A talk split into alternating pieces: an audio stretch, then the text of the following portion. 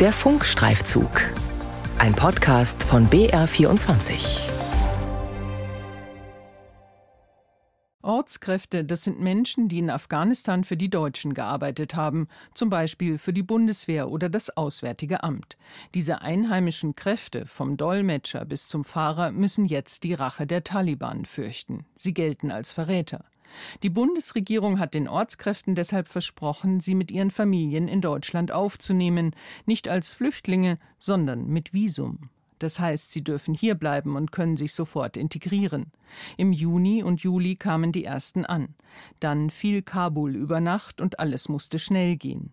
Die Bundeswehr evakuierte 5000 Menschen, darunter waren nach Angaben des Bundesamtes für Migration und Flüchtlinge rund 1300 Menschen, die als Ortskraft und dazugehörige Familienangehörige zählen. Viele blieben zurück. Mein Name ist Ina Kraus. Ich arbeite in der Politikredaktion und wollte wissen, wie diese Menschen in Deutschland und Bayern unterstützt werden. Menschen, die den Deutschen in Afghanistan geholfen haben und die jetzt selbst Hilfe brauchen. Hauptsache sicher, wie afghanische Ortskräfte in Bayern aufgenommen werden. Ein Funkstreifzug von Ina Kraus. Ich habe meine Offizierausbildung in Deutschland gemacht. Also ich bin Offizier ausgebildet bei der Bundeswehr. Sayed Habib Hussaini ist einer der rund 5000 Menschen, die Ende August von der Bundeswehr aus Afghanistan ausgeflogen wurden. Vor einigen Jahren war er in Deutschland für seinen Dienst in der afghanischen Armee ausgebildet worden. Am Anfang 2017 bin ich zurück nach Afghanistan gekehrt. Es gab eine Sprachabteilung, die wurde durch Deutsche Botschaft gegründet. Dort habe ich vier Jahre lang die deutsche Sprache unterrichtet. Der Offizier bereitete afghanische Soldaten auf die Ausbildung bei der Bundeswehr vor. Als die Taliban die Macht in Kabul übernahmen, geriet er in Gefahr. Eine Woche lang versteckte sich der 27-Jährige mit seiner Familie. Dann kam der rettende Anruf der deutschen Botschaft. Er schaffte es, mit seiner Familie in den Flughafen in Kabul zu gelangen. Seine Frau hielt den fünf Monate alten Sohn, er selbst seine dreijährige Tochter in den Armen. Die Familie ist in Sicherheit und darf sich in Deutschland willkommen fühlen. Ich möchte Sie stellvertretend für alle, die hierher nach Bamberg gekommen sind, herzlich im Freistaat Bayern begrüßen und Ihnen versichern, ja, hier sind Sie jetzt in Sicherheit. Es kommt nicht häufig vor, dass der bayerische Innenminister Joachim Herrmann Menschen im Ankerzentrum Bamberg persönlich begrüßt. Gerade diesen Ortskräften haben wir natürlich auch viel zu verdanken. Sie haben unsere Soldatinnen und Soldaten entsprechend unterstützt. Die ehemaligen Ortskräfte sind keine Flüchtlinge, sondern sie bekommen vom Bundesinnenministerium einen Aufenthaltstitel nach 22 Aufenthaltsgesetz zugesprochen, ebenso besonders gefährdete Menschen wie Journalisten oder Menschenrechtsaktivisten aus Afghanistan. Damit können sie sofort ein normales Leben in Deutschland beginnen, zumindest theoretisch. Ich besuche das Ankerzentrum wenige Tage nach der herzlichen Begrüßung durch den Innenminister. Es liegt am Rande der Stadt in einer ehemaligen US-Kaserne, Wohnblocks, viel Grün, Spielplätze, ein hoher Zaun drumherum. Das Ankerzentrum wird von der Regierung von Oberfranken betrieben. Als die Bilder mit den dramatischen Szenen am Kabuler Flughafen in den Nachrichten gezeigt wurden, bot das Ankerzentrum an, die Evakuierten kurzfristig aufzunehmen. Für Stefan Krug von der Regierung von Oberfranken eine Art Herzensanliegen. Ich denke, jeder, der die Bilder in Kabul gesehen hat, dem ist es ein Bedürfnis gewesen zu helfen. Und nachdem sich die Stadt Bamberg auch zum sicheren Hafen erklärt hat und wir von dort auch, auch Unterstützung bekommen haben, war es uns einfach ein tiefes inneres Bedürfnis, hier zu helfen. Nicht alle sehen die Aufnahme im Ankerzentrum so positiv. Der zweite Bürgermeister von Bamberg, Jonas Klüsenkamp von den Grünen, hätte die Ortskräfte lieber über die Stadt verteilt untergebracht. Gerade die Ortskräfte sind natürlich, haben super Voraussetzungen. Sie haben schon mit Deutschen zusammengearbeitet, sie sprechen in der Regel die Sprache, haben sich bewährt. Es wäre eine super Chance für Integration. Das Ankerzentrum ist ja das Gegenkonzept zur Integration, sondern äh, zur ja, schnellen Abwicklung und Vermittlung. Die Menschen, die dort leben, sollen nicht integriert werden. Deswegen wäre uns natürlich eine dezentrale Unterbringung sehr viel lieber. Auch der Bayerische Flüchtlingsrat findet die Unterbringung von Ortskräften in Ankerzentren nicht angemessen. Es sei das falsche Signal, kritisiert Stefan Dünnwald. Alle sagen, wir sind diesen Ortskräften verpflichtet. Die haben uns geholfen, wir müssen denen jetzt helfen. Und sie dann in ein Ankerzentrum zu stecken, ist auf jeden Fall ein Signal der Schäbigkeit und nicht eins der Dankbarkeit. Stefan Krug von der Regierung von Oberfranken kann die Kritik nicht nachvollziehen. Er sieht es pragmatisch. Im Ankerzentrum sind viele Behörden, die für die Aufnahme von Flüchtlingen zuständig sind, vor Ort. Das half auch bei der Ankunft der Evakuierten aus Kabul. Über Nacht wurden 98 Menschen in Bamberg untergebracht. Auch das Bundesamt für Migration und Flüchtlinge, kurz BAMF, ist mit einer Außenstelle vor Ort. Das BAMF hat im August die Zuständigkeit für die Ortskräfte und andere evakuierte Afghanen übernommen, prüft ihren Status und verteilt sie nach ihrer Ankunft auf die Bundesländer. Das geht manchmal innerhalb weniger Tage. 50 der insgesamt 98 Evakuierten haben Bamberg bereits in den ersten zwei Wochen verlassen, erklärt Stefan Krug. Wir sind sicherlich Drehkreuz, wir sind sicherlich eine kurzfristige Unterbringung, aber das, was wir in der kurzen Zeit für die Menschen tun können, und das ist doch einiges, das können wir, weil hier auch alle beteiligten Behörden mit an einem Strang ziehen, auf eine gute Art und Weise tun. Ahmad hat in Afghanistan elf Jahre als Dolmetscher für die Bundeswehr gearbeitet und kann nach zwei Wochen Bamberg wieder verlassen. Die ganze Habe von Ahmad, seiner Frau und den drei kleinen Kindern passt in eine Reisetasche. Denn bei der Evakuierung durfte jede Person nur acht Kilo Gepäck mitnehmen. Er zieht die Tasche hinter sich her. Die Familie wird nach Berlin verlegt. Bundeswehrsoldaten holen die Familie mit einem Reisebus ab. Die beiden Soldaten bemühen sich sehr um den ehemaligen Kollegen. Was Ahmad in Berlin erwartet, weiß er nicht. Ich habe keine Information, was in Berlin auf mich wartet. Welche Unterkunft oder was. Niemand hat mich darüber informiert. Die Ortskräfte, die das Ankerzentrum verlassen, werden in sogenannten Übergangswohnheimen untergebracht, also in Gemeinschaftsunterkünften, in denen Aussiedler oder anerkannte Flüchtlinge leben, bis sie eine eigene Wohnung gefunden haben. Die Verteilung läuft aber nicht immer optimal. Renate von Rotenhahn engagiert sich im Verein Freund statt Fremd in Bamberg und hat Kontakt zu den Ortskräften im Ankerzentrum aufgenommen.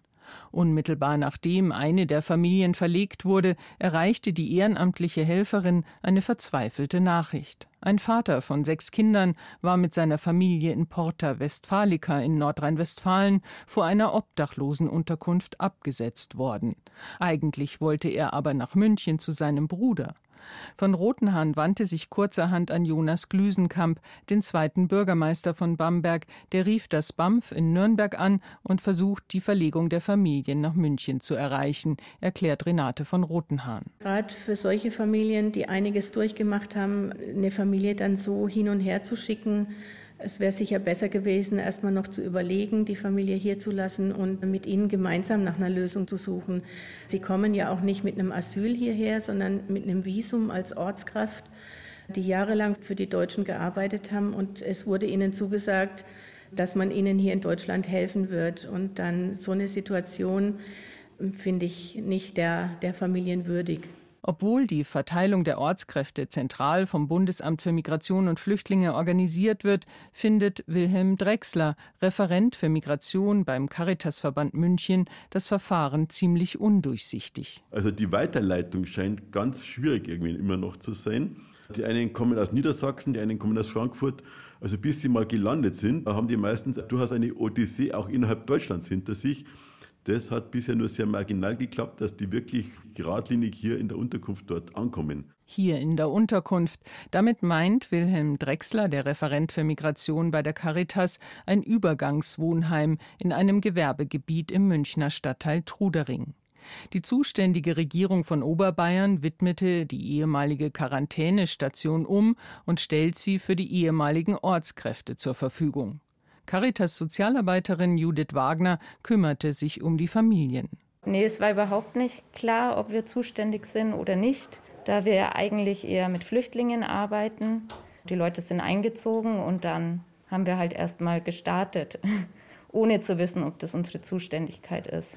Okay, das ist Inzwischen ist die Zuständigkeit geklärt, aber die Beratungsstelle ist mit einer Teilzeitkraft und einigen Assistenten vollkommen unterbesetzt. Bei Judith Wagner sitzt eine siebenköpfige Familie im Büro, die erst seit drei Tagen in dem Übergangswohnheim lebt. Der Vater hatte in Kabul für die Vereinten Nationen gearbeitet, der Sohn war im diplomatischen Dienst der gestürzten afghanischen Zentralregierung, eine Tochter unterrichtete an der Universität, die andere ist Anwältin. Alles, ihre Arbeit, ihr Haus, ihren gesellschaftlichen Status musste die Familie zurücklassen, auch warme Kleidung. Die Sozialarbeiterin verweist sie an die Kleiderkammer der Diakonie. Judith Wagner und ein Dolmetscher helfen der Familie, auch Anträge auf Arbeitslosengeld II auszufüllen. Es ist eine Menge Papierkram. Nach über einer Stunde sind die Anträge ausgefüllt. Die Sozialarbeiterin erklärt der Familie, es könne zwei bis drei Wochen dauern, bis sie genehmigt sind. Bis dahin könne sie ihnen mit einer kleinen Geldspende der Caritas aushelfen. Die Familie nimmt die Hilfe dankbar an. Sie hätten alles verloren, sagt der Vater, der für die UN gearbeitet hatte, aber sie seien in Sicherheit. Das sei die Hauptsache. Der Vater wünscht sich, schnell Deutsch zu lernen, damit er sich verständigen kann. Und auch die erwachsenen Söhne und Töchter wollen sofort einen Integrationskurs besuchen, um studieren und so schnell wie möglich wieder auf eigenen Beinen stehen zu können. Die Regierung von Oberbayern erklärt auf Anfrage, bisher seien 64 ehemalige Ortskräfte und ihre Familien in Übergangswohnheimen untergebracht worden. Angesprochen auf den finanziellen Engpass, den die Ankommenden erfahren, verweist die Regierung auf die Möglichkeit eines Vorschusses durch das Jobcenter. Das klingt nach einem geordneten Verfahren. Doch nicht überall funktioniert das. Das musste Silvia Huber erfahren, die sich in Donauwörth ehrenamtlich um Geflüchtete kümmert. Fast zwei Wochen ist es her, dass sie in einem Übergangswohnheim auf eine Familie traf, die nur mit einem kleinen Rucksack in Donauwörth angekommen war. Sozialarbeiterinnen und Sozialarbeiter haben, seit die Staatsregierung die Finanzierung gekürzt hatte, in der Unterkunft in Donauwörth keine festen Sprechzeiten mehr. Und dann bin ich dann zum Beispiel samstags dann los und habe dann erstmal Kleidung aus unserem Caritas Kleiderladen eben geholt und haben erstmal so für das Nötigste gesorgt. Andere Ehrenamtliche, die hat dann einen Einkaufsgutschein spendiert, dass die halt erst einmal was zum Essen und zum Trinken haben. Berichtet die Ehrenamtliche Silvia Huber. Das bayerische Innenministerium erklärt auf Anfrage, dass in den Übergangswohnheimen den Ankommenden insbesondere die vom Freistaat geförderte Flüchtlings- und Integrationsberatung zur Verfügung stehe. Dass diese nicht überall gewährleistet ist, zeigt das Beispiel in Donauwörth. Man hat den Eindruck, dass da jetzt Ortskräfte kommen und jetzt fangen dann die Behörden erst an, darüber nachzudenken, Mann, was mache ich mit denen? Das ist äh, unglaublich und das zeigt eine absolut geringe Wertschätzung gegenüber diesen Geflüchteten und gerade diesen Ortskräften, die ich sehr beschämend finde sagt Stefan Dünnwald, der beim Bayerischen Flüchtlingsrat mit vielen Ehrenamtlichen in Bayern vernetzt ist. Als ich mit Silvia Huber aus Donauwörth spreche, ist die fünfköpfige Familie seit neun Tagen dort und hält sich durch Spenden über Wasser.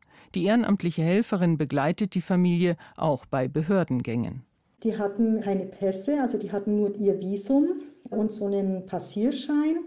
Und da ist es anscheinend so, da weiß jetzt natürlich die Behörde auch nicht, ja, wenn jetzt der Pass nicht da ist, nur das Visum, wie soll man da jetzt eigentlich verfahren? Und da ist natürlich die Option, einen Asylantrag zu stellen. Und das wäre natürlich jetzt fatal, wenn so eine Ortskraft einen Asylantrag stellt, weil dann muss man ja durch das ganze Verfahren und das Visum ist von dem Moment an eben ungültig, soweit ich das auch nachgelesen habe. Es ist kein Einzelfall, dass Behörden ehemaligen Ortskräften empfehlen, einen Asylantrag zu stellen. Das aber ist ein deutlich schlechterer Status, als nach 22 Aufenthaltsgesetz anerkannt zu werden.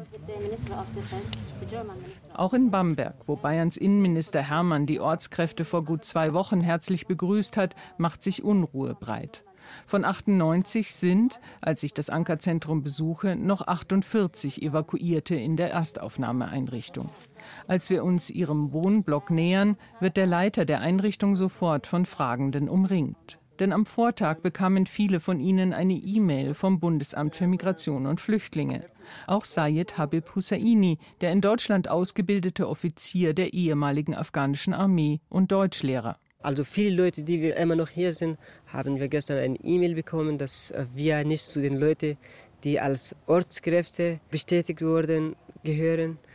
Keine Ahnung warum. Ich hoffe, dass wir auch nicht ein großes Problem hier mit der Asylverfahren und so kriegen. Hussaini weiß nicht, wie er auf die E-Mail reagieren soll. Er weiß, dass ein Asylverfahren lange dauert, er nicht umziehen, nicht arbeiten und sich nicht integrieren darf, bis es entschieden ist. Er hat seine ehemaligen Kameraden bei der Bundeswehr um Rat gebeten. Ein Patenschaftsnetzwerk kümmert sich ehrenamtlich um die Belange der ehemaligen Ortskräfte.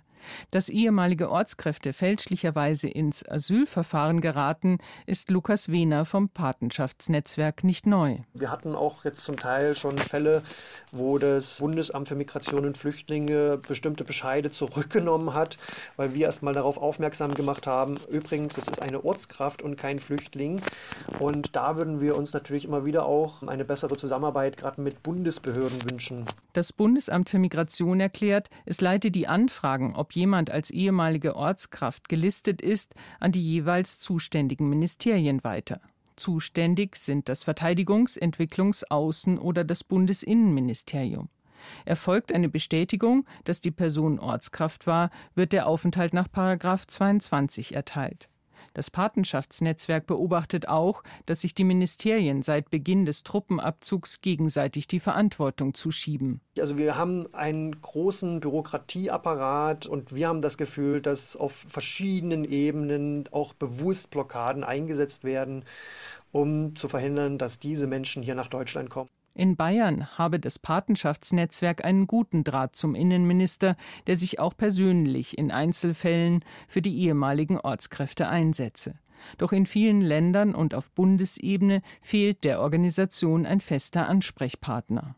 Generell würden wir uns aber wünschen, dass wir auf Bundesebene einen Bundeskoordinator für ehemalige Ortskräfte haben, die da oder der dann dieses ganze Verfahren ressortübergreifend koordiniert. Der Wunsch nach einem zentralen Ansprechpartner ist auch in Bayern groß. Die Berater der Caritas und auch der Flüchtlingsrat sind täglich mit der Sorge der hier angekommenen Afghaninnen und Afghanen konfrontiert, die in großer Sorge um diejenigen leben, die noch im Land und akut bedroht sind. Sie fordern einen Ansprechpartner im bayerischen Innenministerium, der Listen mit gefährdeten Personen weiterleitet. Das Ministerium verweist auf die Zuständigkeit des Bundes. Das Patenschaftsnetzwerk geht von rund 8000 Personen aus, Ortskräften und ihren Angehörigen, die akut in Afghanistan in Gefahr sind. Wir haben Ortskräfte, die verstecken sich immer noch. Ortskräfte haben immer noch Angst, auch gerade vor der Verfolgung durch die Taliban. Denn je stabilisierter die Taliban-Regierung wird, umso mehr können die natürlich jetzt auch der Jagd von, von ehemaligen Ortskräften widmen. Und da haben wir auch ganz konkrete Hinweise zu. Sayed Habib Hussaini, der in Deutschland ausgebildete Offizier und Deutschlehrer, weiß um die Gefahr, in der seine Landsleute schweben. Auch deshalb ist er einfach nur froh, in Sicherheit zu sein. Nur seine Tochter schreckt manchmal noch aus dem Schlaf. Wegen dieser Schießerei von der Taliban, die ganze Zeit in die Luft geschossen haben. Sie weint, man kann sie nicht beruhigen irgendwie. Und das ist nachdem, dass wir alles, was wir im Flughafen erlebt haben. Die Tochter steht in gelbem Kleid und rosa Schuhen neben ihrem Vater. In der Hand hält sie eine Puppe, hält sich an ihr fest. Es wird wohl noch dauern, bis ihr Vater sagen kann, beruhige dich, du bist hier sicher, wir haben ein neues Zuhause. Hauptsache sicher? Wie afghanische Ortskräfte in Bayern aufgenommen werden. Ein Funkstreifzug von Ina Kraus. Die Redaktion hatte Carola Brandt.